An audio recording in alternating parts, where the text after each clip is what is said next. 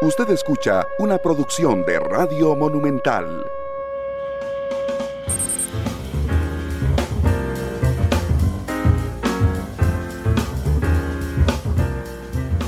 Hola, ¿qué tal? Muy buenas tardes, bienvenidos a Matices, este programa de Radio Monumental, una producción del Departamento de Noticias en el que analizamos, por supuesto, los temas que son noticia en Costa Rica y en el mundo. Muchas gracias por acompañarnos.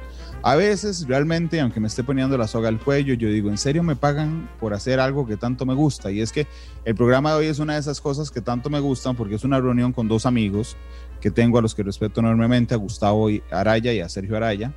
Eh, porque son unos extraordinarios analistas, nos suman un montón, pero realmente son mis amigos. Así es que es como sentarme a tomar café hoy con dos amigos en, en, la tarde y, y, se me hace realmente muy entretenido. Gustavo, ¿cómo estás? Bienvenido a Matices, ¿qué tal?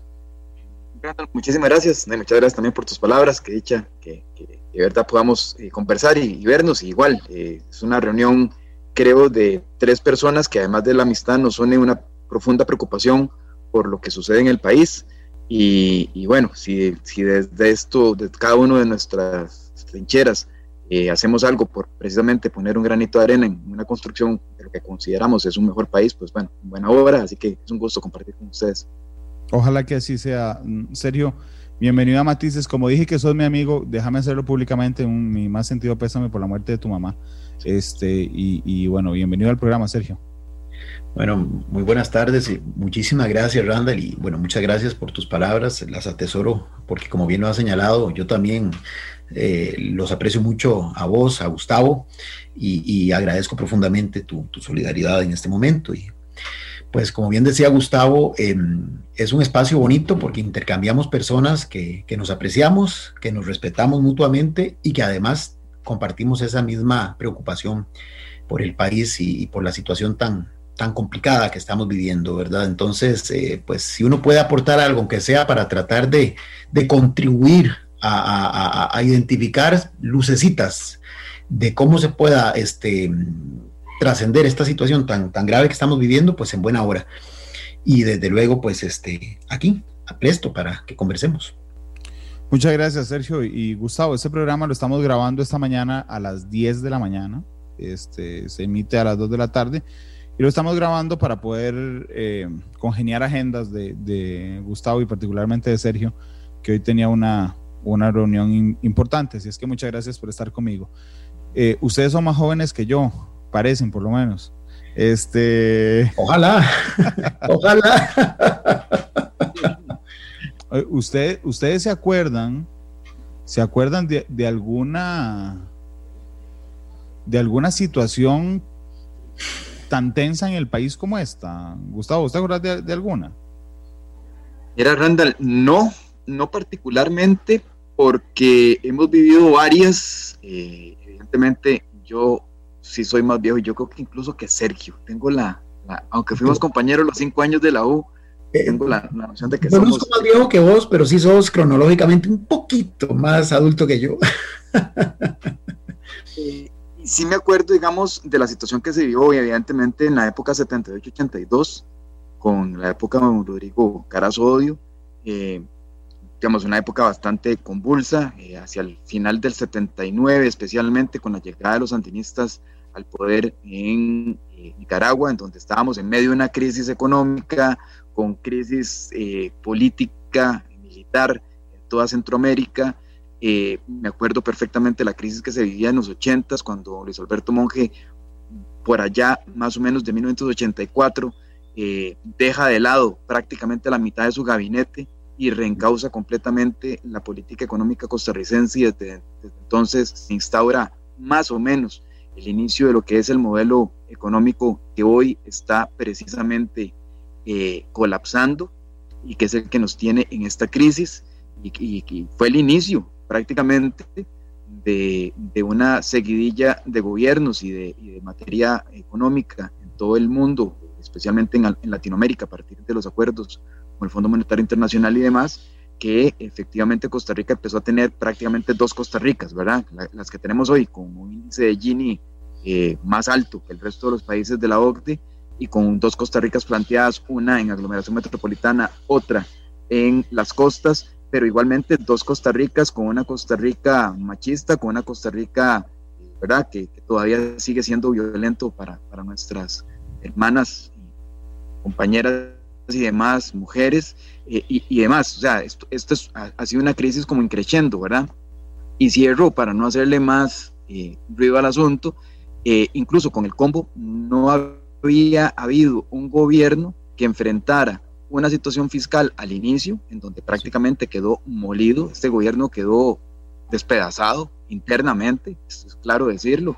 Había empezado muy débil, pero ya a mediados del, del, 2018 y finales especialmente, ya el gobierno estaba completamente desconfigurado, eh, con un gobierno que además en el 2019 tiene que empezar con la aplicación de ese, de ese acuerdo fiscal y bueno, un año después le toca, menos de un año después, le toca no solamente hacerle frente a ese propio pacto fiscal que se firma a finales del 2018, sino que le toca una segunda ola fiscal en, en, el tercer año de gobierno. Entonces, eso es, digamos, segundo o tercer año. Entonces, eso es, digamos, algo inédito en la historia costarricense que después de 35 años hayamos tenido que discutir dos veces el tema de carácter fiscal, en donde algunos, insisto, creen que esto es una constituyente y que todo el mundo tiene que estar presente y que todo el mundo quiere entonces imponer su modelo de Estado.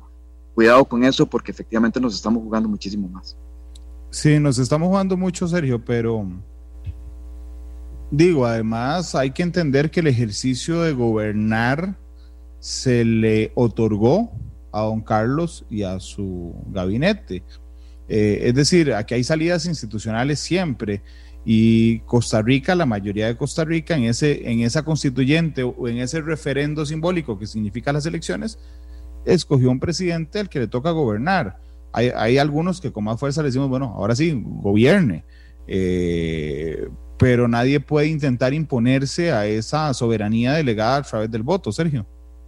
Sí, bueno, vamos a, comenzar con este último punto. Es muy interesante porque ciertamente eso que estás diciendo es correcto y esa es la base sobre la que se fundamenta nuestro sistema eh, político, es una democracia representativa donde el soberano, o sea, todas y todos los que estamos eh, con posibilidad de emitir el voto, tenemos la libertad de hacerlo y bueno, eh, una mayoría, pequeña o grande, eso para los efectos no es tan significativo, determina quién por un periodo de cuatro años va a tomar las decisiones políticas en representación, ahora sí, de toda la, de, de todo ese soberano, de toda la colectividad. Lo que pasa, y aquí es donde viene el tema, eh, tanto en física como en política y en cualquier otra disciplina, hay una máxima que dice que los espacios no quedan vacíos y quien no los utiliza, alguien los va a sustituir eh, y alguien lo va a reemplazar. Eh, aquí el problema es que uno percibe de parte de la administración desde el principio, quizá atrapado por esa misma debilidad del mandato inicial, porque si bien es cierto, en la segunda ronda alcanzó más del millón y pico de votos, inclusive creo que un poquito más que el propio Guillermo Solís cuatro años atrás, pero ciertamente en la primera ronda el, voto que había recibido el hoy presidente había sido el más bajo de este, un candidato del PAC en todas las elecciones en las que ha participado y además había quedado en segundo lugar en aquella oportunidad. Y el primero, que tampoco tenía de qué jactarse mucho, eh, juntos los dos no llegaban ni al 46% del total de los votos válidamente emitidos, ¿verdad? Restando los que del todo, por decisión propia o por las razones que hayan sido, se abstuvieron de ir a votar. Pero entonces, creo que el propio presidente, y por eso fue que en la segunda, entre la primera y la segunda ronda, acuñó aquel famoso tema de crear un gobierno de unidad nacional, intrínsecamente aceptó que ese mandato iba a ser débil, que iba a ser un liderazgo eh, bastante este, frágil, porque no tenía esa robustez de un apoyo electoral fuerte, sólido, y entonces ha querido a lo largo de toda su gestión buscar siempre eh, gobernar casi que por, que por eh, consenso, ¿verdad? Buscando siempre tratar de quedar bien. Yo, yo lo decía en alguno de tus programas hace ya varios años, cuando inició esta administración, que me parecía que era como una suerte de equilibrista que se estaba manejando, un elefante que estaba manejando encima de una mesa llena de cristales, tratando de no romper ninguno y de quedar bien con todas las partes, pero que eso tarde o temprano no iba a ser sostenible y ese equilibrista se iba a caer e iba a terminar despedazando todos los cristales que había intentado eh, no romper. Y bueno, me parece que estamos llegando a esa situación. El presidente em, no ha podido asumir ese liderazgo que, que, el país reclama y que una coyuntura como esta reclama. Y aquí uno podría comenzar a elaborar algunas ideas del por qué no lo ha podido hacer. Eh, porque es un liderazgo frágil, probablemente eh, no tenía, digamos, ni la expertise ni la trayectoria para asumir de forma efectiva la, conducción del país y menos en una circunstancia tan atípica que ya Gustavo la brevemente la caracterizó como la que estamos enfrentando, pero adicionalmente porque, y aquí viene el tema de fondo, no tenía las suficientes propuestas para darle contenido a ese liderazgo. Es decir, yo puedo tener un liderazgo eh, dubitativo porque esa es mi, mi, personalidad, porque mis destrezas no me ayudan, pero si adicional a eso no tengo una propuesta robusta que de alguna forma disimule esas debilidades de mi propio liderazgo, la ecuación se complica aún más.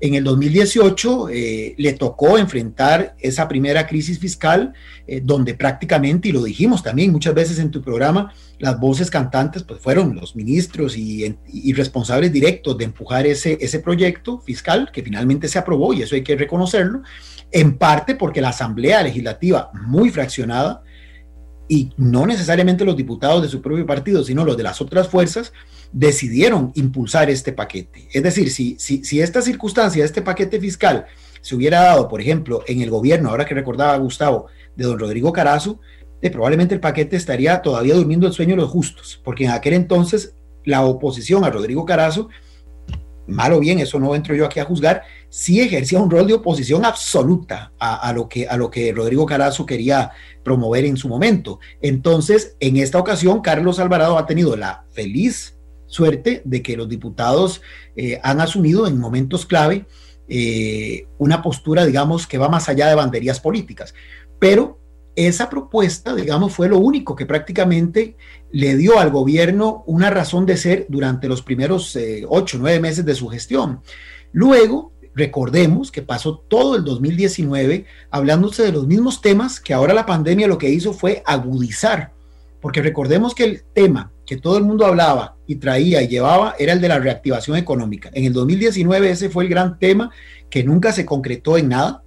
Yo, a mí me da mucho temor cuando uno comienza a utilizar mucho ciertas expresiones, porque de tanto utilizarlas las vacía de contenido, las prostituye y las vuelve eh, baladíes. Y entonces la famosa reactivación económica, todo el mundo la sacaba este, para, reitero, para, para todo, pero sin propuestas concretas, sin nada eh, tangible. Con el agravante de que efectivamente, como ya dijo Gustavo, ese primer proyecto le generó una gran fractura a nivel de credibilidad en los sectores sociales, inclusive la base electoral histórica del PAC obviamente se peleó con el gobierno y fue cuando, recordemos, comenzaban los liderazgos sindicales de aquel momento, bueno, que siguen siendo los mismos, pero este, a, decir que este gobierno había sido eh, secuestrado en aquel momento por Rodolfo Pisa y que Carlos Alvarado, inclusive lo decían así, con toda la, la, hazaña, gobierno Pisa Alvarado, no Alvarado Pisa, como para dar a entender quién era el poder detrás del trono. Bueno, todo esto dejó al gobierno sumamente debilitado. Viene ahora esta situación de la pandemia, que evidentemente eso nadie lo buscó, esa es una circunstancia fuera de nuestro control, pero nos encontró en una situación muy vulnerable. Y ahí sí yo digo esto, la pandemia es universal, pero no a todos los países les está afectando igual porque no todos los países estaban en la misma condición cuando les tocó asumir los efectos de la pandemia. Uno ve el caso de Alemania y Alemania ha salido muy bien porque tenía una solidez económica eh, de muchos años, una rigidez fiscal realmente encomiable, inclusive criticada por socios eh, de la propia Unión Europea, qué sé yo, Francia en su momento, Italia, pero Alemania, gracias a eso, hoy ha logrado sortear que han habido lamentablemente efectos que lamentar, muertes y una serie de cosas como en el resto del mundo, sí, eso no se puede solayar, pero la forma en que Alemania ha podido sortear la crisis en la dimensión económica y social, que es así, es más la gestión de los gobiernos, ha sido infinitamente diferente a, como nos está tocando enfrentarlo a nosotros. Entonces, es, es una situación muy complicada y con un elemento extra que no tuvo tal vez, porque yo algo recuerdo de los finales de los 70 o inclusive del mismo combo del año 2000, una situación que ahora estamos encarando y con eso termino esta primera intervención. Hay debilidad en el liderazgo político, creo que he intentado caracterizarlo, eh, el por qué lo planteo, pero hay también debilidad en los liderazgos de los sectores. Es decir, no hay liderazgos uniformes. Usted ve en el sector empresarial, usted no puede hablar de un sector empresarial, puede hablar de sectores o de subsectores, si lo quiere ver así, dentro del sector empresarial. Ni qué decir en los sectores sociales, sindicales, eh, cooperativas, eh, académicos incluso. Entonces, hay una suerte de eh, imposibilidad de tener inclusive interlocutores. Y en un ejercicio en el que yo como líder político lo que quiero es justamente casi que buscar la bendición de todos los sectores, me encuentro adicionalmente que no tengo a quién pedirle esa bendición, porque quien me, quien me bendice hoy de un X subsector o de un sector es descalificado por los homólogos de ese mismo sector casi que inmediatamente. Entonces es muy complicada la gobernanza en esos términos. Y es en donde entonces hay que comenzar a tomar decisiones. Decisiones que vamos a ver el costo político si esta administración está dispuesto a asumirla. Yo, y aquí ahora sí termino, tengo la ligera impresión, y espero equivocarme, de que la administración es consciente de todo esto y lo que está buscando es tratar de terminar su año y medio que le queda de gestión de la manera menos difícil posible, ¿verdad? Y no está tirando las pistas de lo que debería de hacer esa gran transformación que deberíamos de aprovechar en esta situación de crisis. Ver la crisis como una oportunidad para dar un salto cualitativo, como el que de alguna forma, con sus efectos positivos y con sus efectos negativos, se dio después de la crisis de finales de los 70. Ahorita no lo estoy visualizando así. Lo que percibo es a un presidente que lo que quiere es tratar de que por lo menos de aquí al 2022 ya eh, su flujo de caja, como digo yo popularmente, se le resuelva, se aplaquen ciertos conflictos, pero la parte de fondo, lo estructural, simplemente dejarlo para la siguiente administración. Claro, de hecho, a mí me, me, acordé ahora que hablaba Sergio de unas palabras que me dio Jorge Vargas Santier, que estuvo aquí en Matices, ¿verdad? Y entonces eh, Jorge, Jorge me decía, Randall, es que tampoco le pueden pedir al Estado de la Nación que venga a arreglar los enredos internos que tenga cada sector. O sea, solo falta que nos, que nos diseñen una negociación, Gustavo, que es muy frágil realmente, digamos, es un modelo muy frágil pero que está lleno de redes de seguridad eh, respecto a que no haya abusos de ninguna parte y a que se construya de manera conjunta. Eh, y don Jorge me decía, Randall, pero es que tampoco podemos ir nosotros a escoger a ver qué sector, o sea, qué miembro de cada subsector se suma al sector para entonces que en seis días arreglemos nosotros lo que ellos no han sabido arreglar, y aquí estoy hablando de todos los sectores, a través de los años. Esa división, porque yo sé que el país ha habido momentos tensos en, en, el gobierno de Carazo, en el combo de ICE, pero esa tensión es como límite, digamos, es, es, eh, eh, es, que tenemos una fecha de vencimiento, Gustavo, eso es, creo que eso es lo que marca la diferencia. Tenemos, a diferencia de otros momentos, Randall, tenemos el peor escenario. Y no, no me malentiendan, por favor, no quiero decir que no haya crisis económica, no quiero decir que no haya crisis fiscal, pero nuestra principal crisis es política. Así es. Entonces, ¿qué es lo que han estado las calificadoras de riesgo y qué es lo que ha estado el Fondo Monetario Internacional esperando de nuestro país? Que nos pongamos de acuerdo. Saben que no hay un plan perfecto. No, ningún país tiene el plan perfecto. seres humanos.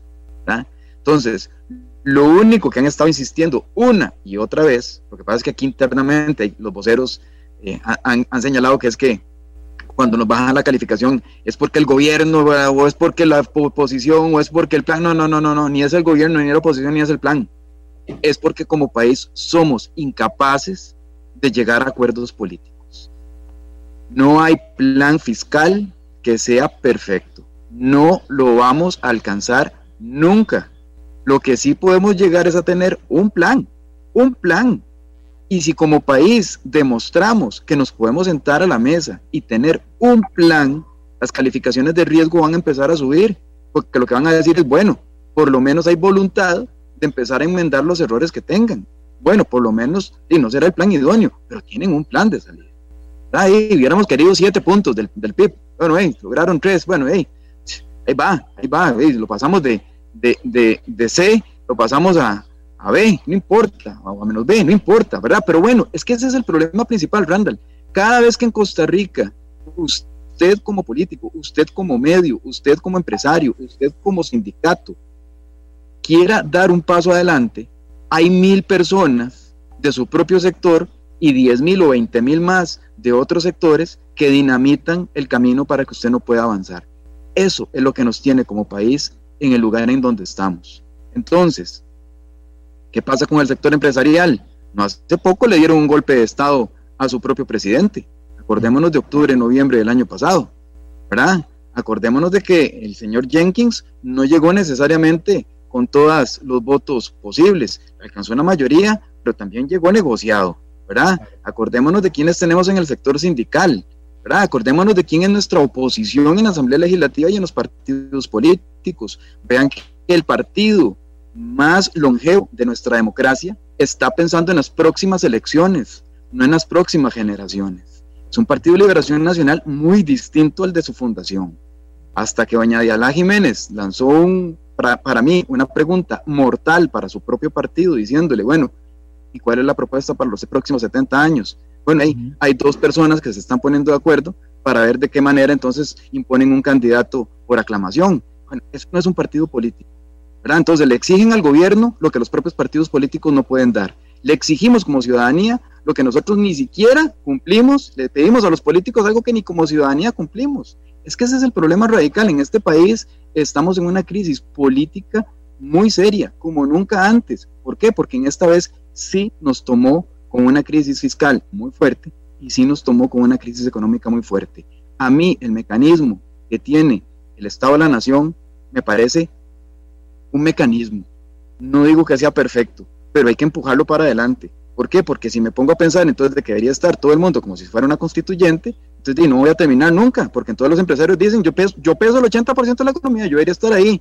Y entonces los sindicatos dicen, ah, sí, pues yo le puedo frenar el país. Entonces como la discusión famosa está, ¿verdad? El chiste de que quién manda en el cuerpo, si el cerebro, el estómago o, o el intestino delgado, bueno, o el grueso. Bueno, es que en eso estamos, en ese absurdo estamos. En ese absurdo como país estamos en este momento, que tenemos una vacuna, cualquiera que sea esta vacuna, pero una vacuna y nadie se, se, atreve siquiera a tomar el paso. Y entonces, ahorita, vea que el gobierno hace una propuesta, el gobierno no tiene ideas, ok, no importa, y no las tiene, se las pide prestadas al Estado de la Nación. El Estado de la Nación dice, bueno, esta, y, se le vino todo el mundo encima, y ahora dicen, ah, no, si no, la buena no es mía no juegan, ¿verdad? Entonces, entonces, ¿para dónde vamos? Es que es el problema y nos está agarrando en medio de una crisis económica. Cuando alguien vaya a criticar dentro de un mes, dos meses o diez años que esta crisis económica nos, nos, nos despedazó, bueno, sí, por culpa suya que no quiso participar, aunque fuera en un juego en donde usted tenía una voz y no quiso hacerla valer. Sergio, te vi con muchas ganas de decir algo. yo quería agregar que justamente yo dije un rato que los espacios no quedan vacíos y en esta suerte de, de, parálisis en, las que, en la que estamos todos inmersos, porque nadie quiere ceder, porque todo el mundo está únicamente jugando ese juego este, corto, eh, viendo, su, viendo su habitación sin darse cuenta que la habitación pertenece a la casa completa y que si la casa se quema, se va a terminar quemando esa misma habitación y si por milagro la habitación sobreviviera, de nada sirve si el resto de los aposentos se quemaron. Pero en ese contexto, aunque parezca duro, sí hay ganadores y los ganadores son aquellos que viven del caos, que viven de generar justamente desestabilización, porque eso les permite impulsar sus propias agendas. Y aquí lo digo con claridad. Crimen organizado transnacional, actores que creen que la desestabilización es la razón, la ley motiv de su existencia, se, eh, se, regodean viendo este, este clima de, de tráfico, como pasó ahora con las de incertidumbre. Y, y hay unos, y aquí quiero entonces que, Gustavo me, me, complemente, hay unos que, con todo el respeto voy a decir esto, hacen de tontos útiles, porque con, emergen unos populismos ahí absurdos que no es el momento para ello, y ellos creen que están defendiendo su, su, su, parcelita de la, de la propiedad, y sin darse cuenta, repito, no están defendiendo nada, porque al final cuando la hacienda se queme, va a arrasar con esa mini parcela también, pero les están, sin proponérselo, esperaría yo, sirviéndole de instrumento a esos otros que con deliberada intención más bien le meten más eh, fuego a la hoguera. Sí, yo decía un día de estos, de hecho creo que lo publiqué en redes sociales que alguien estaba en su casa sentado con palomitas o en su oficina viendo lo que estaba pasando, porque su inversión había servido. Eh, y no es una teoría conspirativa, digamos, a lo que me refiero es que hay, hay quienes esa inversión es fomentar el caos, porque salen ganando en el caos, pero además yo tengo mucho miedo, tal vez, creo que nunca he tenido tanto miedo en la vida como ahora, a que surja un populismo independientemente de, la, de, de su eh, pensamiento ideológico. Sí, ¿saben por qué? Vean, hoy, hoy es tan simple que emerja un populista que nos lleve incluso a un, a un derrocamiento del sistema democrático con cosas muy simples. Hoy sale alguien y dice, vean, Tico, les doy el, si me apoyan a mí, la policía no actúa y quitamos a Carlos Alvarado, les doy el 100% del ROP. Se acabó el país. O sea, realmente es así de vulnerable como está hoy, Gustavo, nuestro sistema democrático. Sí, bueno, y, ya lo vimos en las elecciones pasadas, Randall, sin criticar lo que está presente hoy en la Asamblea Legislativa, pero es un aviso. O sea, hay muy buenas intenciones y son muy buenas personas. Gracias infinitas a Dios, porque ahí sí, es cuando Dios, Dios y la política no deberían estar presentes, pero ahí sí uno da gracias a Dios porque llegaron 14 buenas personas. ¿Qué hubiese pasado si en lugar de 14 llegan 28? ¿Qué hubiera pasado si en lugar de 28 llegan 29 o 38? De la mano de un líder populista, porque eso fue lo que pasó en la vez pasada. Un líder con un nivel de populismo importante dio en una de las, de las, de las eh, arterias principales que pasan por la cultura nacional, a falta de que la política ocupe el lugar como tiene que ocuparlo, y se empezó a llenar de religión. Bueno, esta vez es, como un mensaje divino. Bueno, esta vez se los voy a mandar religioso y no tan presente en la Asamblea Legislativa. Hubiese sido un populista tipo Bolsonaro, que permite que se queme la Amazonia, o más bien incita que se queme la Amazonia, y tiene mayoría parlamentaria, Randall, en este país cae el, no, el impeachment, no, no, no, no. Yo, a mí yo al impeachment no le tengo miedo, le tengo miedo al quien diga que necesita estar entonces no cuatro, sino ocho años o que las presidencias deberían estar por 20 años. Y entonces se instaura. ¿Por qué? Porque la Asamblea Legislativa ahí está. Y en, un en el medio, todos los actores, es que todos los actores, que si hubiese uno solo en la cual uno dijera, hay que en qué persignarse, pero es que ni los sindicatos, ni el sector empresarial, ni el sector académico, ni los propios sectores religiosos que supuestamente comulgan con un solo Dios. Ya salió Fabricio, ya salió su, ¿verdad? la alianza evangélica para decirle que no, señor. Su eh, antihéroe. Ni, siquiera los sectores religiosos están unidos. Entonces, en medio del caos, se privilegia la máxima que ella de divide y vencerás. Cae un, populista en este momento, un populista religioso que, como usted bien lo dice, dice, bueno, ok, vamos a dar un bono de 100 mil colones mensuales. Eso va a llegar al gobierno. De Randall, queda. Queda. Y ya está, y nos fuimos todos. Y entonces la institucionalidad que todo el mundo, como dice Sergio, la casa que todo el mundo debió haber resguardado, ¿verdad? Pero es que aquí hay sectores que juegan de tontos útiles. Y usted lo ve en las redes sociales todo el tiempo. Gente que dice, ¿no será que estamos ya ante un estado fallido? Yo le digo, bueno, es que la sola mención que usted está haciendo a esa persona que está comiendo palomitas, viendo la televisión, le hace una gracia terrible y dice, ah, estado fallido, me suena, me suena, como Sinaloa. Ah, excelente, excelente. Ya vamos, hagámosle, ya hagámosle, claro usted fue la que dijo, estado fallido, no fui yo, y la otra tonta inútil, ah, como persona, no mujer, la persona tonta inútil, entonces lo que inútil, más bien que útil, ¿verdad? La inútil para la democracia, pero útil para esos otros intereses, efectivamente empieza a formular el caldo de cultivo para que la gente diga, ah, sí, estado fallido, si es que Carlos hay que echarlo, si es que, es que nos va a llegar otro, y un tercer problema con el PAC, si llega, bueno, haga lo posible, haga que no llegue, si usted quiere, pero utilice las vías institucionales, es que la institucionalidad no está ahí solamente como un recurso con, el cual uno va a gloriarse de ser la democracia bicentenaria, no, es que se tiene que trabajar todos los días y ahorita está en peligro y fuerte. A mí, a mí me preocupa mucho, además, las vías de facto, Sergio, eh, porque no solo, digamos, las vías de facto más fuertes que uno pueda pensarse como un golpe de Estado, sino las vías de facto que vemos todos los días, ¿verdad? Entonces, o sea, yo impongo, yo impongo mi criterio porque si no le violo, eh, le, le, bloqueo calles. Opa, entonces uno dice suave. Y entonces, si no me da cuatro campos, si no me da cuatro espacios o, o, ocho en la mesa de negociación, entonces no voy. bloqueo Exactamente, entonces estamos en una cosa de, bloquear, de, de, que realmente no hay una protesta institucional, sino un, un bloqueo institucional.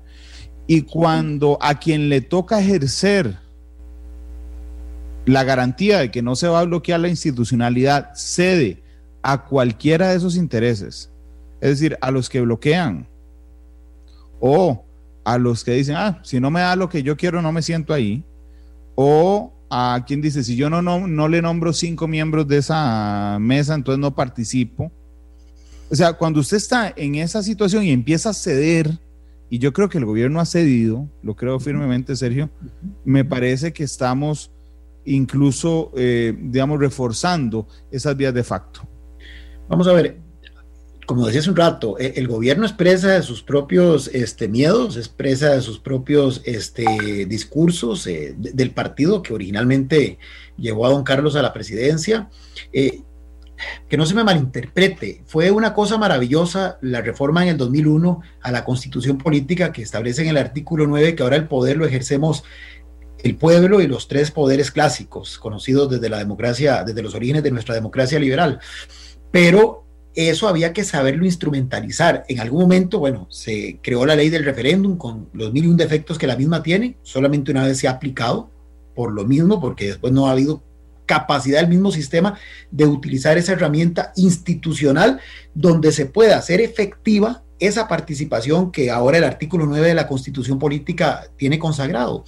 Pero entonces eh, ha habido un error, una, interpretación eh, equivocada de lo que es el involucramiento ciudadano, porque si fuera a través de esos canales o a través, por ejemplo, de la iniciativa popular, que entiendo se han aprobado ya dos o tres leyes que son fruto de iniciativa ciudadana, bienvenido sea o que haya muchos cabildos eh, dirigidos por los consejos municipales a nivel cantonal, o que justamente las famosas este, juntas de salud que se habían creado para administrar EVAIS, hospitales, con involucramiento ciudadano realmente efectividad. Todo eso es bienvenido porque son cauces institucionales para promover participación. Una participación que tiene que jugarse, eso sí, el físico de respetar las reglas y de legitimar esas reglas a través de la propia participación. Pero justamente el darle tanto espacio a las, vías de hecho, que además este, muchos de los dirigentes actuales las, eh, fueron protagonistas mm, hace escasos 20 eh, años en manifestaciones como las del combo, entonces difícilmente eh, han logrado equilibrar lo que es ese deseo de hacerle sentir a la gente que está involucrada con el respeto a los canales institucionales y que todo tiene un límite. Es decir, el ejercicio del gobierno no puede delegarse en absoluto. La responsabilidad de quien es electo no puede ser delegada, no puede ser simplemente regalada, no puede ser vilipendiada. Está bien que haya involucramiento ciudadano, está bien que la ciudadanía tenga eh, espacios para hacer sentir sus criterios, pero al final la resolución recae sobre quienes formalmente han sido electos para ello, por el periodo que haya sido. No tenemos un canal institucional para justamente hacer una revocatoria del mandato este, de manera adelantada. No se había contemplado en la Constitución todavía. Entonces ahora hay que aguantarse a, que reste el periodo, pero independientemente de si el presidente es del gusto de uno o no. Pero ciertamente este, este, este, este gobierno creo que ha eh, cedido justamente porque le da miedo, le da miedo gobernar y para ser honesto y, ser un poco equilibrado en mi lectura, también la misma, eh, los mismos diputados, no de ahora, sino de varios periodos, han venido cercenando ciertas eh, oportunidades de maniobra que otrora tenía quien ejercía la presidencia de la República. Hoy se han establecido una serie de controles, muchos probablemente muy saludables, muy necesarios, pero que en algunos momentos tal vez nos hemos excedido, así como hablamos de que hay excesivos trámites para emprender, para desarrollar actividades productivas, yo siento que a veces hay un sobrecontrol que lo que termina más bien es desvirtuando la esencia misma de lo que es un efectivo contrapeso, un efectivo control, y más bien lo que provoca es una suerte de temor en los tomadores de decisiones de justamente tomar decisiones por el riesgo que puede implicar hasta para su patrimonio personal. Lo veo, por ejemplo, a nivel de las municipalidades. Mire, es patético cómo los regidores prefieren no tomar decisiones o acompañar al alcalde en resoluciones que son resorte del Consejo por temor a que la Contraloría les caiga y les quite hasta su, hasta su patrimonio personal. Entonces, hay una suerte de parálisis que, se, que, mezcla eh, reformas institucionales que de alguna forma hemos venido acuñando a lo largo de muchos años y en este caso particular de este gobierno, un temor de ejercer ese liderazgo por, vamos a ver, porque se siente un mandato débil desde el principio. Por eso lo decía, el presidente creo que al principio lo entendió, pero bueno, ya tuvo que asumirlo, ya está en el ejercicio del poder y en este momento, en este momento hay decisiones que se tienen que adoptar porque como él mismo lo ha dicho, estamos en una suerte de escenario de guerra. Bueno, no, no, quisiera yo imaginarme a un Winston Churchill o a un Franklin Delano Roosevelt eh, con la pasividad que hoy estamos observando, enfrentando nada menos que al eje este, nazi, eh, fascista y, japonés. y simplemente estaríamos hoy hablando todos eh, otra realidad completamente distinta a la que la historia nos forjó. Entonces, hay momentos en que los liderazgos tienen que sobresalir y tienen que tomar las decisiones, porque para eso, para eso, como dirían en Estados Unidos, es para lo que los eligieron, ese es su trabajo. Sí, pero aún así es súper, no sé, realmente es muy, muy, muy eh, preocupante. Les voy a contar una historia que tal vez se le parezca a, lo que estamos viendo. Cuando yo era chiquillo me costó mucho aprender a amarrarme los zapatos de, de los zapatos, los cordones, ¿verdad? Y, y yo pasaba mejengueando siempre y se me pasaban zafando y se me pasaban zafando. Y entonces un día en una mejenga, no sé, tenía 6, 7 años, y se me zafaban y se me zafaban y se me zafaban y, se me, y mis compañeros ya empezaban a decirme, de ahí, amarrate bien ese cordón porque no están ni jugando. Entonces yo lo que hice fue que bajé y empecé a socarlo y a socarlo y a socarlo y a socarlo y a socarlo y a socarlo y a socarlo como fuera. Porque el problema es que yo necesitaba concentrarme en jugar. Vieran el pleito cuando terminé de jugar. O sea, yo sentía que, se me, que, que, que tenía el pie morado, no me podía deshacer el nudo que, está, que lo hice por enfocarme en otra cosa, o sea, por enfocarme en que tenía que hacer el nudo más fuerte para poder seguir jugando, me pude generar un daño más grande. ¿Por qué les conté esta historia? Porque se me parecen algo al país. En, algo al país en el sentido de que hemos hecho nudos y nudos y nudos y nudos, y todos los nudos es para lo mismo, para que nadie use el poder para controlar la, la, la corrupción, pero tal vez nos hemos ahogado ese pie y hoy es el momento de revisar cómo se hace ese nudo bien para que pueda soltarse cuando es eh, necesario. Les iba a pedir un minuto para ir a la pausa comercial. Eh, cuando vengo hablamos del cordón ese que casi me, me, corta el pie. Eh, vamos a la pausa. Gracias por estar con nosotros. Ya volvemos.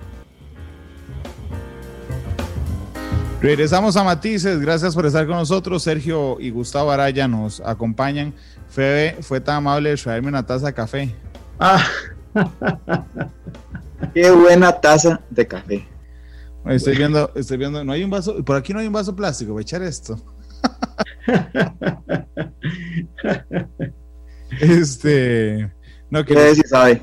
Ustedes si sabe de tazas de café. Para la gente que nos está escuchando, es una taza del Saprisa, porque le dije, Fe, ¿no tenés café? Y sí, me trajo una taza del, del Saprisa, pero bueno, creo que sacó mm, sus propios réditos, como lo intentan sacar tantos grupos en este país. Exacto. Es, un buen ejemplo ese. Indudablemente, indudablemente. Bueno, perdón, les contaba el ejemplo, la historia de esta tonta que me inventé del cordón, que no es tonta porque pasó en serio. Bueno, sí es tonta, pero pasó en serio.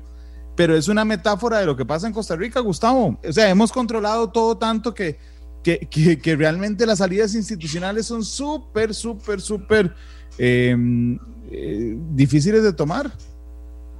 Tenemos para todo un Estado que reclama un cierto tipo de ciudadanía, y no me refiero solamente a la ciudadanía, eh, ¿verdad? Las personas que no tienen alguna afiliación, afiliación política o, empresarial o sindical, no, no, no, me refiero incluso a las que están en organizaciones de ese tipo, ¿verdad? Es que el tipo de ciudadanía que, que se ejerce aquí, Randall, por el, por, el, por el tamaño, por el volumen, por la profundidad de la institucionalidad costarricense, requiere una ciudadanía completamente distinta.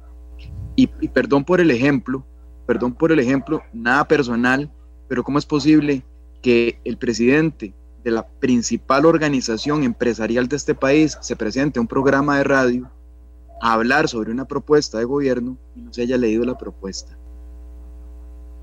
¿cómo es posible que haya gente que se levante todos los días y diga, este gobierno, este país, estos partidos políticos, esto no sirve para nada, los medios de comunicación no sirven, ¿verdad? ¿Usted lee medios de comunicación? Ah, no, no, no, no, no. Me venga el domingo, lo que me cuentan los compas ahí, lo que yo veo en los chats. Es que, es que no, el tipo de ciudadanía, desde el cordón, desde lo más básico que era decirle a las personas que vea, usted puede hacer miles de nudos, hay, muchas formas de amarrarse los cordones. No le estoy diciendo que, que, haga, que la haga una, no, pero amárreselos. Y eso es lo que nos falta como ciudadanía. Es decirle, bueno, tenga usted su propia visión, nadie le está diciendo que le imponga, pero por favor, no consuma un solo medio, consuma varios, interese por el cual es su principal y usted dice, bueno, si voy a escuchar Monumental en la mañana, a mediodía y en la noche, bueno, voy a ver además matices. O sea, haga, y me refiero no solamente medios en términos de, canales, me refiero efectivamente cómo puedo utilizar los medios de comunicación. Los, los los tenemos y muchos. Y gracias a Dios, algunos muy irresponsables, otros muy responsables. Y digo gracias a Dios porque entre más veamos los irresponsables, más apreciamos los responsables. Pero también tenemos organizaciones sindicales para todos los gustos, organizaciones sectoriales, empresariales. Eh, la gente no participa porque no quiere, realmente, ¿verdad? Porque cuando entonces llegamos al condominio o al, o al barrio, le decimos a la gente, pues participe, si es que está. Ah, no, qué, pereza, pues están otros. Entonces nadie toma, nadie asume el poder. Ah, pero sí le exigimos a todos los demás. Randall, usted, vendido, bueno, y, venga, Exactamente. Siéntese aquí, siéntese aquí, ¿verdad? Sí, está bien, con todo gusto. Si usted no quiere, perfecto, pero entonces no, no critique. Porque ese es el punto. En ese nivel nos encontramos como país, donde todos estamos muy propensos, muy deseosos de ver de qué manera le ponemos palos a la carreta, pues nadie ah, busca cómo empujarla. Y es más, creemos que nuestra solución es la única solución válida. Y nos olvidamos de que este país tiene mecanismos por los cuales tener resolución de conflictos, que en este caso estamos llegando a la última, este es el último cartucho, me atrevería a decir, Randall, este que nos estamos jugando en este momento es la última amarrada de los zapatos que nos podemos dar es ese, es ese compa que le dijo, Mae, Branda, ahí, pero amarráteros porque te necesitamos aquí jugando. Dice, amarráteros o salís y metes a vos. Exacto. ¿Por qué? Porque este es el último cartucho. Ya no estoy diciendo que esto sea perfecto, no, pero sí es el momento idóneo para que como país tomemos decisiones. Después de aquí, las elecciones, los procesos que vengan, eh, más concertaciones si quieren, ya ahora gobierno con o sin, con sindicatos, sin sindicatos, ya, ya no va a importar ya no va a importar. Este es un momento que tenemos ya cúspide, en donde el presidente tácitamente reconoció que no tienen las capacidades ni la legitimidad suficiente y se hizo entonces apoyar del presidente de la Asamblea Legislativa, Así es. que tampoco las tiene todas consigo, que ni presidente de la Asamblea ni presidente del, del Poder Ejecutivo dijeron, bueno, hagámoslo nosotros en conjunto. No, no, no, seámosle el espacio, el mecanismo a un tercero. Antes era la Iglesia Católica, no se puede. Antes era la Defensoría de los Habitantes. Dios guarde, gracias a Dios no es la, pues, Defensora de los Habitantes. Eh, puede ser entonces cualquier otro gremio, ¿verdad? Y las universidades estatales, la Universidad de Costa Rica, no, no, no, es este, o sea, ya este es el chance, este es el chance que tenemos pues, entonces para sacar algo, como les digo, es algo, es que no, nadie aquí, nadie, no estamos en el momento de pedir eh, peras al olmo, no estamos en el momento de pedirle más cosas, no estamos por ver el nudo perfecto, el que me gustaría y es el como que como se amarra Messi los tacos o como se los amarra Cristiano Ronaldo, ¿verdad? no, no, no, estamos esperando el nudito que podemos hacer. Exactamente, el funcional. El, el que me puede salir en este momento, eh, porque eso es lo que tengo, como cuando uno, yo siempre he dicho que es como, la democracia a veces es como, ah, como cuando uno llega a una soda y le dicen, bueno, es que este es el arroz, bueno, este es el arrocito con pollo que podemos comer, Randall, es que no tenemos para pato loganch en este momento, no tenemos para comida gourmet, gourmet, tenemos para un gallito pinto bien hechito, más o menos, con el que podamos alimentarnos, ahí está, pero, de nuevo, este es el chance, y nos estamos jugando los próximos años en estos momentos que estamos en actualmente. O salimos o nos enterramos. Gustavo y Sergio, pero es muy frustrante. Eh, vamos a ver. Es muy frustrante que un gobernante, se llame Carlos Alvarado, llámese como se llame, acepte que no tiene las capacidades ni la legitimidad para hacer lo que se le encomendó. Es muy frustrante que un presidente de una asamblea legislativa, o que la asamblea legislativa como tal, representada por su, por su presidente, también acepte que no tiene la legitimidad ni la capacidad de sacar adelante el país. Es muy complicado y muy frustrante entender que el ministro de Seguridad Pública o el presidente, yo no sé quién dio la orden, decidieran incumplir la ley, por ejemplo, en el tema de los bloqueos y que se viniera una condena súper, súper, súper cantada de la sala constitucional. Sí. Pero, pero, nada más, perdona, una interrupción ahí, porque este, es que hemos confundido algo, algo señalaba Sergio inicialmente que me parece que es importante rescatar, y perdón por interrumpirte, nada más un paréntesis antes de, de, esta pregunta que me parece que es fundamental hacia dónde vas. Vamos a ver, tenemos que como ciudadanía tener la estatura suficiente y como y obviamente como medios de comunicación, como el caso tuyo, no es porque seas vos, pero digamos, medios que tengan ese nivel, ¿verdad? De saber distinguir entre lo que el gobierno quiere, puede y debe decir, porque es muy complicado traer a Marcelo Prieto, ¿verdad? Que no todo el mundo lo ha criticado y, sí, es un, muy mal vocero, por eso don Marcelo, ¿verdad? Y no, no, además no llegó en el mejor momento, pero bueno, esa es otra historia. Pero digamos, ¿Qué esperas cuando vos le decís a Marcelo Prieto, existe o no un plan económico del gobierno? ¿Qué esperas que diga? Que sí. Que sí, eso espero. E, exacto. Y eso es lo que él va a decir. Ahora bien, no lo tiene. O sea, vos y yo sabemos que no lo tiene, y Sergio también sabe que no lo tiene. Que no, no está ese plan que, que debería tener. Pero él no puede decirle, Randall, no lo tengo. No, no. Entonces, ¿cuál es la noticia? Ahí es donde yo digo que entra entonces se hace una quema completa y en redes sociales el asunto ardió porque él dijo que sí tenía. Ya, es que dijo que sí tenía. Ok, ok, ok, ok, ok. Es que, vamos a ver. ¿Va a criticar usted a Marcelo Prieto por lo que tenía que decir? ¿O va a criticarlo porque efectivamente lo que tiene no sirve? Yo prefiero lo segundo que lo primero. Claro, porque es de fondo. Exactamente. Entonces hemos tenido como ciudadanía y hemos estado discutiendo prácticamente en los últimos años, y podría decir que desde Doña Laura Chinchilla probablemente, y casi que desde el combo, eh, perdón, desde el TLC para acá, hemos estado discutiendo, hemos estado autoenvenenándonos como, como país. Porque entonces yo discuto si es que Randall, es que Randall, vea, vea, vea quién les invitó. Eh, claro, eso es lo que Randall quiere escuchar. Suave, son toques, son toques.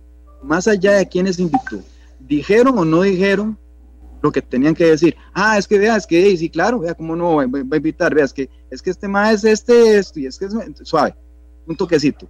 Yo puedo decir mil veces, Randall, y vos también, y Sergio también, podemos salir diez mil doscientas cincuenta veces a decir que este gobierno no sirve.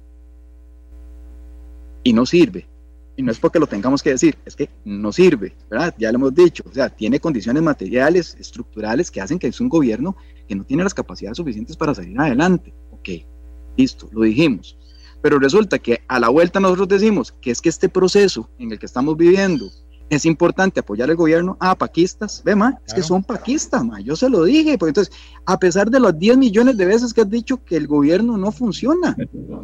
Entonces es un absurdo estar en estas discusiones todo el tiempo. Porque estamos dedicados, estamos, parece que confinados, o estamos, no sé por qué, autocompelidos a estar teniendo discusiones absolutamente superficiales en lugar de tener las discusiones profundas que este país merece. Pues entonces estamos discutiendo si es un campo o son cuatro. Y es que está el vino, y si está el vino dice que si no está el movimiento el rescate nacional, entonces que él no participa. Entonces, no, no, un momentico, el vino, usted no quiere participar, que es distinta en la sopa, se va a encontrar siempre el pelo en la sopa. Entonces, usted no quiere participar, porque usted no le sirve que haya una reestructuración del Estado, porque usted no tiene propuestas de fondo, porque usted, eh, me explico, esas son las discusiones que hay que dar. No si participa o no y cuántos campos le toca. Yo, quisiera, perdón, Randall, agregarle a eso que decía Gustavo, porque finalmente este gobierno está recogiendo, digamos, la cosecha de una mala siembra que hemos venido de todos y todos de alguna forma, unos por acción, otros por omisión, eh, haciendo a lo largo ya de muchas décadas. Por ejemplo, ¿Por qué está la situación económica como está también? Eh, por tantas eh, decisiones que los diputados de diferentes cuatrienios han tomado sin consulta, atendiendo a grupos de interés específicos, sin mayor profundidad de ver las implicaciones de las decisiones adoptadas. El informe del Estado de la Nación, que en eso es muy sólido, muchas veces ha señalado el montón de leyes que se aprueban, este, donde se establecen destinos específicos para el gasto sin que haya certeza de cuál va a ser la fuente de ese gasto específico, eh, simplemente porque al diputado de turno se le ocurrió que tenía que complacer a un grupo de interés puntual. Eh, hemos estado, y esto es, por eso eh, la cobija nos cae a todos, hemos estado gestionando lo político a punta o de ocurrencias, en el mejor de los casos, o visceralmente, en el peor de los casos. Y por eso es que cuando, en aquel símil que decía Gustavo, ¿quién es más importante? El cerebro, todos son muy importantes, pero cada uno en su rol. Si gobernamos no con el cerebro, sino con el hígado, ahí vamos viendo cuáles son los resultados que estamos cosechando. Entonces, es una situación muy complicada porque llegamos a un límite, a un límite donde además hay una tensión que se percibe en la ciudadanía, una absoluta desconfianza, eh, donde todos queremos además hacer del diálogo monólogos, ¿verdad? Y, así no se conduce a nada. Es decir, yo puedo gastarme muchas horas interactuando con, con ustedes, pero que si yo estoy en mi monólogo y ni siquiera estoy recibiendo lo que ustedes me están diciendo, sino que yo lo recibo solo para descalificarlo a portas, como decía Gustavo, porque además esa punta de etiquetas que yo descalifico, no a partir de argumentos, no a partir de ideas de fondo, podemos aquí permanecer eh, de, aquí al domingo y no resolvimos absolutamente nada. Y mientras tanto, la problemática se sigue acrecentando. Entonces, repito, me, me, parece que eh, es un tema muy delicado. Yo creo que esto va a sonar un poquito hasta utópico, pero me parece que es fundamental.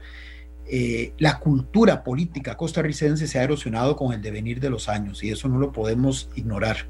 Es decir, todavía tenemos una suerte de em, adherencia al sistema político, todavía la gente está pensando en que en el 2022 vale la pena ir a votar, aunque sea por otro incompetente, diría la gente, igual o, o menos malo que el que está, pero esa es, digamos, como la reserva de la que yo todavía me agarro para tener un poco de esperanza, pero no es suficiente. No, es suficiente. La pues cultura política nuestra está realmente en una tremenda crisis. Y vea que, voy a decir esto, vea qué crítico es.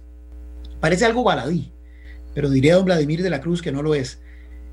Se aprobó, se, aprobó, hacer esto de que los días feriados se pasaran a lunes para, estamos de acuerdo, para, para incentivar la actividad económica y turística por lo menos un par de años pero se incluyó el 15 de septiembre, que en teoría es una fecha que debería de tener un significado muy importante para esa construcción de ciudadanía de la que hablaba Gustavo. Claro.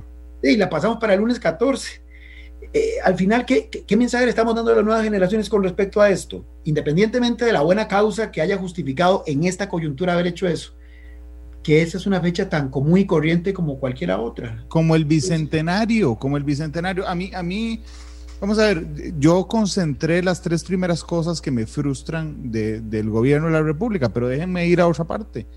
Me frustra que la gente bloquee calles y crea todavía que puede bloquear calles. Me frustra que una persona a la que yo respetaba muchísimo, un día esos que tuve a Pilar Cisneros conmigo aquí, se lo comentaba a ella, para mí José Miguel Corrales era una de las mentes más preclaras de la política nacional hasta hace un mes este, y, entonces me frustra que sea como sea, porque esto no es personal, salga una persona, incite a un montón de cosas y después digo, ups, me equivoqué y me devuelvo para la casa. Me molesta, me molesta que alguien se invente en un carro que lo están agrediendo cuando los policías están comiendo ahí tacos y si tengo que morir por esto. Yo no sabía si, si se refería al aire acondicionado o, o, a eso. Eh, me frustra el desinterés de la gente por siquiera confirmar alguna versión anoche conversé con tres personas diferentes. Las tres personas estaban contra criterios míos. Y les voy a decir cuál era. El criterio era que era una falta de seriedad que la policía infiltrara personas en las, en las marchas. Yo, Randall, creo, desde que cubrí las marchas hace muchos años, donde había policías infiltrados siempre, este, digamos, entiendo que eso se hace para una para determinar los cabecillas, los hechos de violencia. Yo lo veo muy normal, realmente. Ninguna de las tres personas estaba conmigo, ¿verdad? Pero había una diferencia. Una de esas personas decía, yo no estoy de acuerdo con vos porque a mí me parece que las marchas son el ejercicio libre de la protesta social. Yo, no, yo estoy de acuerdo con él, pero creo que no son excluyentes. Pero esa persona, yo dije, mira, leyó un rato. De una argumentación, por lo menos, para discrepar Ok, vino otra persona a la mitad y me dijo, no, es que eso lo manda el gobierno de este XXX, ¿verdad? Para desestabilizar el país. entonces yo dije, pero usted dónde leyó eso? Y ya me contó dónde lo leyó, pero por lo menos dije, bueno, por lo menos leyó. Y fue el tercer, la tercera persona y me dijo, no, no, no, es que ustedes no saben, el gobierno filtra a esos tipos para que sean los que le pegan a la policía, para que después tengan eh, la excusa. Y entonces yo dije, suave, un momento, vamos a ver. De los que publicó la extra de manera muy responsable, voy a decirlo, porque usted no, no, no publica la cara de agentes infiltrados en operaciones de narcotráfico. Ok, entonces yo conozco un par, porque los conozco en mi ejercicio profesional. Mira, fulano es agente de antidrogas, el otro es tal, tal cosa en la policía. Me dijeron, ah, no, el señor que le reventó la la cabeza al director de la policía de, de Alajuela era un infiltrado de la fuerza pública y se, y se, lo, se, lo se la reventó al propio. Entonces dije, ¿a dónde vio usted eso? O sea, porque aquí llegamos a un hecho comprobado, hay infiltrados de la policía, ¿está bien? Ese es el hecho comprobado, a una, a un ruido inflador de que ya no solo son esos, son los agitadores. Y ahora no son solo los agitadores, sino son los agresores de, de la misma fuerza pública. ¿A dónde lo vio? En Facebook. Randall, pero ve que interesante, porque eso mismo que le que está señalando, de parte, digamos, de, tres personas, que son ciudadanas, como, como uno, como dice corrientes, este, de, pasa también con el gobierno, de alguna manera, ¿verdad? Eh, nos acostumbramos, como, como estaba señalando Sergio, a escuchar solamente aquello que queremos escuchar y lo que nos parece, lo que nos parece que además debería ser, ¿verdad? No es, no es que si vos llegás y, sí, sí, a mí me parece bien, como Randall dice, bueno, ahí sí, ¿verdad? Que, que, que obviamente la policía debería infiltrar, porque obviamente tiene que guardar cierto nivel, digamos, de, bueno, no solamente te escucho, no, no, sino que yo además le digo, ah, sí, sí, además los infiltra porque ahí van a ir a llevar eh, personas del narcotráfico que las sueltan y las agarran en medio para entonces, entonces suave, suave, suave. ¿En qué momento se terminó siendo un hecho real? Exacto el hecho inventado, ¿verdad? Entonces, ¿por qué digo que lo tiene el gobierno? Porque el gobierno de alguna manera también es víctima, digamos, de ese tipo de percepciones, y me refiero a las siguientes. Y esto es un caso real, ¿verdad? Hay manifestaciones en todo el país, y de repente algún funcionario del gobierno dice, no, no, no, no está pasando nada. No han caído las telecomunicaciones, no han ardido las, las reservas de, de combustibles que tiene Recope, eh, ¿verdad? no han habido atentados, eh, de, no, no han atentado contra la vida del presidente. No, no, aquí no está pasando nada. Entonces uno dice, suave, Dios mío, por Dios santo, pero es que, ¿cómo tenemos que llegar a ese nivel para que vos volvás la cara a lo que, a lo que realmente sí está pasando? Brandal, y eso es cierto completamente. Ahí, en el máximo nivel de toma de decisiones, hay una cierta negación de la realidad por otro lado. Bueno, a vos no te ha pasado, Gustavo, a vos no te ha pasado, a Sergio, que te topas a alguien del gobierno en alguna actividad, en la calle, almorzando, o sea, y, y uno, ¿cómo está la cosa? Y uno dice, con esta crisis, ¿cuál crisis? Y dice, ¿cómo que cuál crisis? Sí, sí, sí. sí. Vea cómo están los bares. Sí, sí. sí, tener razón. Pero es que hay un divorcio enorme también entre la, entre la clase política gobernante y lo que pasa. Y ese divorcio, Randall, es ahora hablando un poco, digamos, no de culpa, sino de responsabilidades. Resulta que antes los partidos políticos, ¿verdad? Aquí Sergio no me deja mentir, de ahí, iban a la escuela de ciencias políticas y nos reclutaban Iban y bueno, ya fuera para ir a la Catalina, La, Fundación Freddy Teber, veía cuáles eran los líderes y lideresas que habían en ese momento y bueno, mira, esta gente me parece interesante y hablaban con uno y le decíamos cuáles son sus ideas y uno más o menos les decía, bueno, entonces sí, usted te parece más para este lado que para este otro lado y te téngase conmigo, no le interesa, ok, listo. vea, los partidos políticos tenían vinculación con universidades, sector cooperativo, sectores de mujeres, sectores juveniles, sectores agropecuarios, sectores solidaristas, etcétera, etcétera, etcétera, etcétera. Hoy los partidos políticos no tienen mecanismos de comunicación con la ciudadanía. Entonces, cada quien está en su cuarto, como decía Sergio, pensando que la casa se queme la mía no se va a quemar, pero es que los partidos políticos han dejado de funcionar como esos canalizadores de demandas y esos intérpretes de las demandas sociales. Esos son los principales responsables de lo que está sucediendo son los principales responsables de lo que está sucediendo. Cada cuatro años, según me toque, en un lado o en el otro, yo critico. Pero han sido tan irresponsables, todos, sin excepción. Así es. que efectivamente perdieron los mecanismos de comunicación. ¿Por qué? Porque, Randall, eso que estás haciendo vos de intermediario y decir, bueno, eso, eso, lo hacían los partidos políticos. No, no, no, no, no, un momentico. Y tenían conversatorios y llamaban a la gente y les decían, capacítense y traían, traían personalidades nacionales para poder discutir. Casi me olvida que don Alfonso Chase, yo le hice la vida imposible, pero bueno, era don Alfonso Chase el que llegaba a una capacitación. Así es. Y entonces uno tenía la oportunidad de por lo menos hablarle en la cara y don Alfonso dice, va, molesto lo que fuera, pero por lo menos diciendo, bueno, sí, hay, jóvenes en ese momento, estaban pensando esto y esto y esto y tal vez no comulgan conmigo. Pero es que perdimos esa, esa capacidad de como país tener tejido suficiente para soportar la institucionalidad que tiene la oportunidad para empezar a funcionar. Ah, reclamamos que el presidente de la República hoy el que es hoy presidente de la República, andaba en marchas. Bueno, yo prefiero a alguien que andaba en marchas a un, a un, chamaco que estaba metido full time en, juegos electrónicos o, o, asignado en su... Bueno, es que de eso se trata, de alguien que por lo menos, bueno, participó, bueno, sí, sí, sí, bueno, eh, ya pasó, como el dicho, quien a los 20 no es comunista, quien a los 40 sigue siéndolo. Bueno, pero es un asunto que efectivamente por lo menos uno dice, bueno, le pasa sangre por las venas y no rechata. ¿verdad? Es que qué problema con la gente que efectivamente se deslinda, se, se, fragmenta tanto que cree no solamente que tiene la verdad, que tiene que participar más, que no quiere, va, como me decía el otro día una, una, una amiga de, de, un lugar donde, vivía, decía, es que yo no necesito la caja costarricense de seguro social.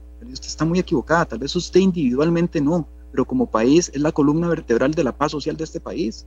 Claro. Entonces, no me diga que no la necesita. ¿Por qué? Porque tenemos una visión que no llega a nuestra nariz. Entonces le, pedimos a los partidos políticos tener visiones de país más amplias y nosotros estamos en la visión nada más que no pasa de la alfombra del... no, ahí todo, todo, todo no, nace al azar, o sea, esto es fruto justamente, como bien lo decíamos, de esta erosión que ha venido experimentando el sistema, inclusive en su dimensión educativa. Mire, es, es, es triste y yo respeto los derechos de manifestación de todos los sectores, pero nuestros educadores eh, muchas veces son los que menos este, hacen eh, ejemplo de lo que es una protesta en un contexto cívico. Eh, más bien son los, con todo el respeto, pero hay algunos que, que, se rebajan a un tipo de manifestación que inclusive uno no percibe sea acorde a la investidura de esa persona como docente. Y entonces uno se pone a reflexionar, ese es el que está a su vez educando a, los, a, los, a, los, a las generaciones del futuro qué clase de, valor les está inculcando cuando muchas veces escucha uno a sus dirigentes, a sus cabecillas, con esas diatribas totalmente ideológicas, algunas que corresponden a épocas del pasado eh, que pareciera que algunos se resisten a entender que ya pasó esa página de la historia. Y entonces la gran preocupación es cómo vamos a esperar que un árbol de, este, de, manzanas de peras. Es decir, eh, no podemos lograr em, esperar otros resultados que los que lamentablemente estamos viendo, con el agravante, y, el tema de los partidos es fundamental. Hoy los partidos, creo que era don Daniel Oduber que decía que eran en Costa Rica menos que partidos y un poco más que maquinarias electorales. Me corrige si, si estoy mal. Hoy ya ni siquiera llegan a maquinarias electorales, hoy son unos cascarones por ahí que sirven para que algunos eh, que tienen agendas de poder o agendas de, interés propia, que básicamente se resume a alcanzar el poder por alcanzarlo, a través de ellos escalen a los órganos del poder público, nada más. Y hoy lo que tenemos no son, como bien decías, partidos que lograban canalizar y que adobaban con la doctrina que cada uno tuviera, que era como la sazón que le daba esa congruencia a esa propuesta que ese partido presentaba y que trataba de integrar esos eh, diferentes intereses de los distintos sectores con los que lograba comunicarse.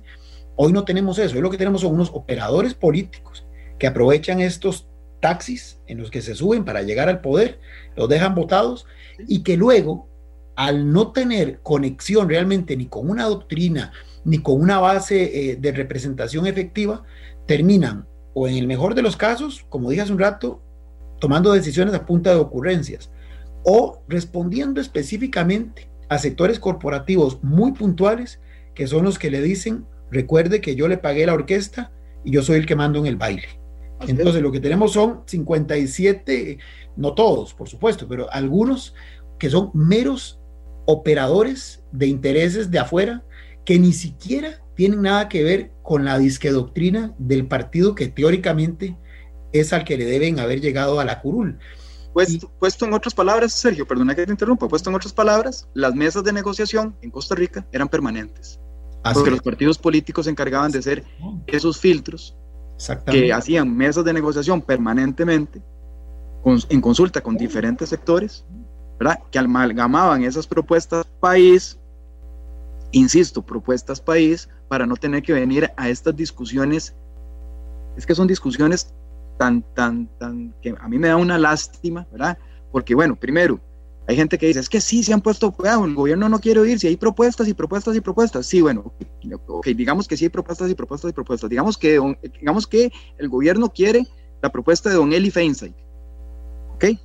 Y toma la propuesta de don Eli Feinstein y la de Gerardo Corrales y la de don eh, Daniel Zúcar, ¿verdad? Perfecto. Son tres economistas connotados que han estado muy presentes en la opinión pública nacional. No digo que no tengan razón, pero el gobierno toma cualquiera de esas tres propuestas y arde el país completo.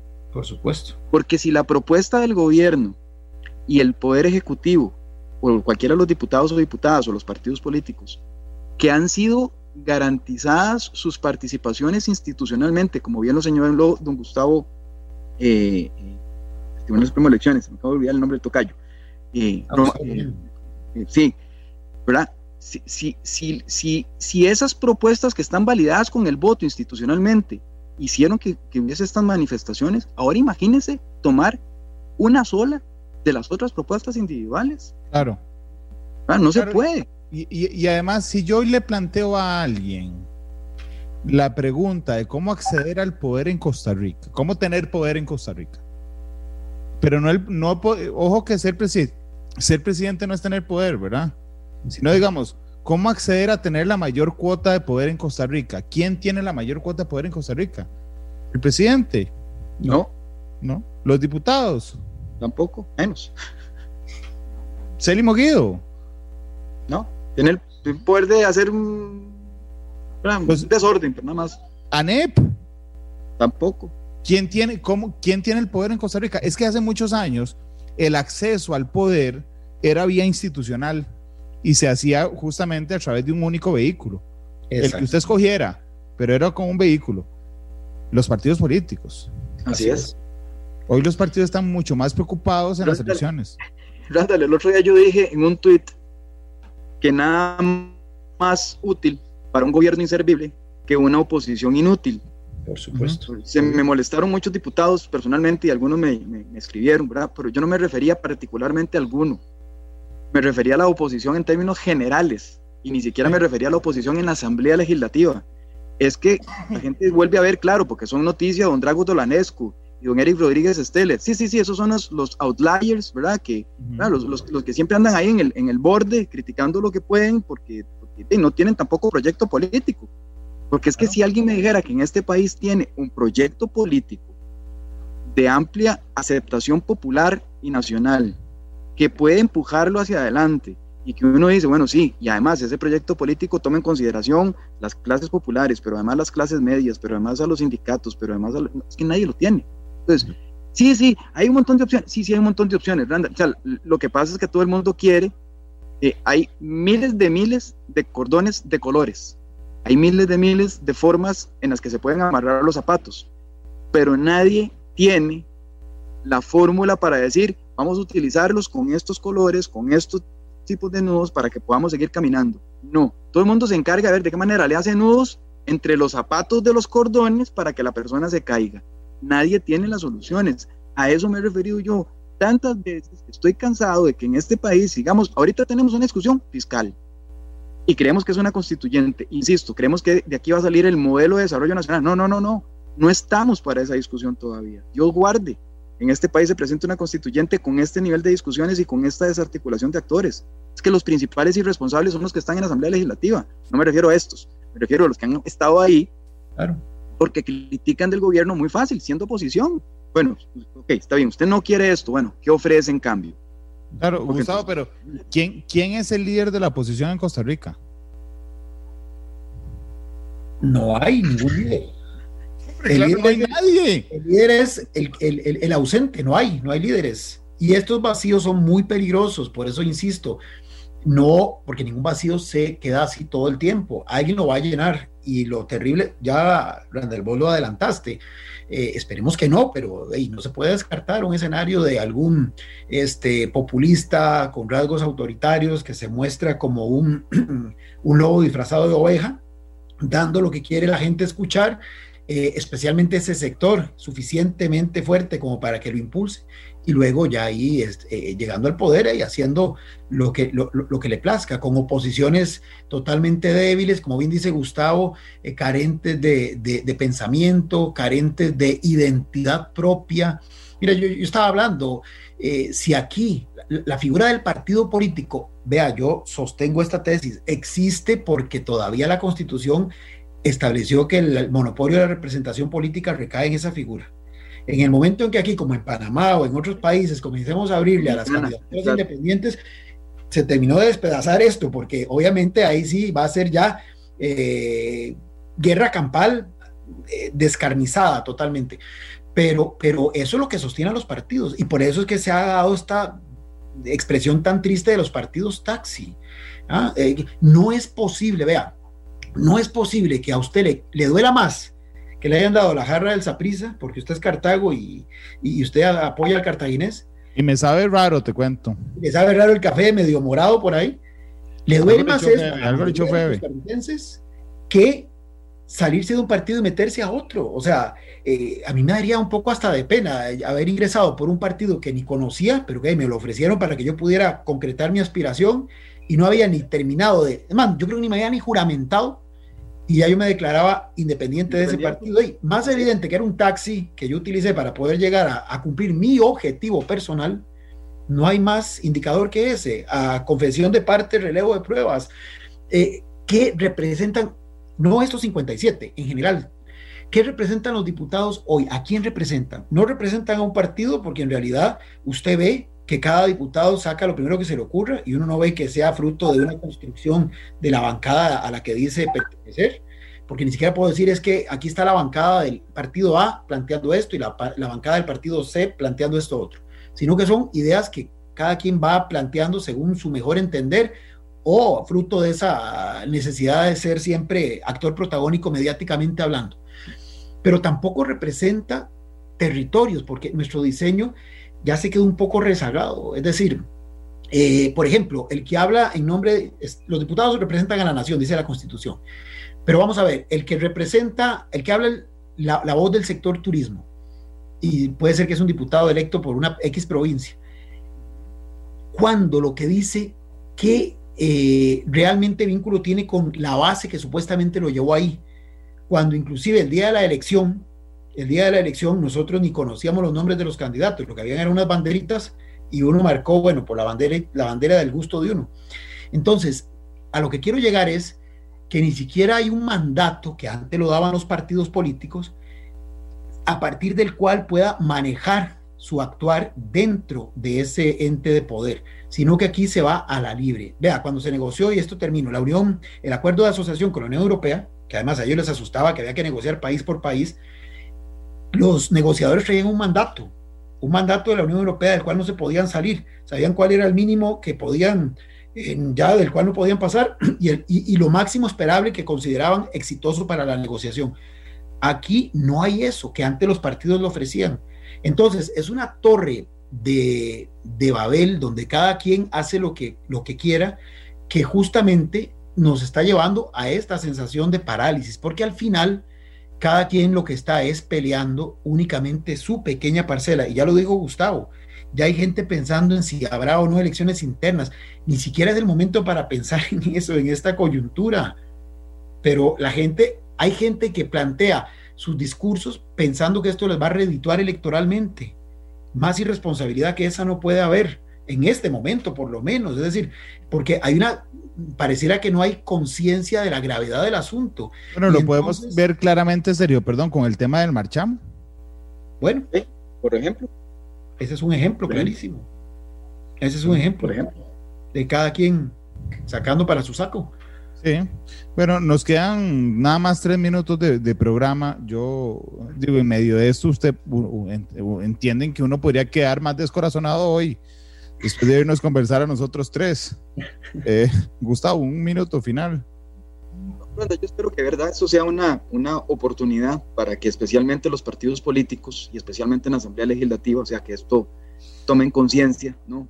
Hay quienes llegaron ahí y de repente se dieron cuenta, como decía Sergio, bueno, hey, llegaron por, por las razones que llegaron, pero que tomen conciencia de que esto no es hacer arder la casa para poder quedarse con la alfombra y no creer que esto es el cuarto mío que no se va a quemar, sino que esto es efectivamente ya el último chance que tenemos de tomar todas y todos alguna parte de nuestra responsabilidad, que esto ya no solamente le compete al gobierno, no solamente le compete al gobierno, probablemente liderarlo al gobierno sí, o facilitarlo al gobierno sí, pero esto no es un tema de que si queda el PAC o no queda el PAC, ahorita se nos está por quemar la casa y viera que el, el color de la pintura con que se le ponga me tiene sin cuidado.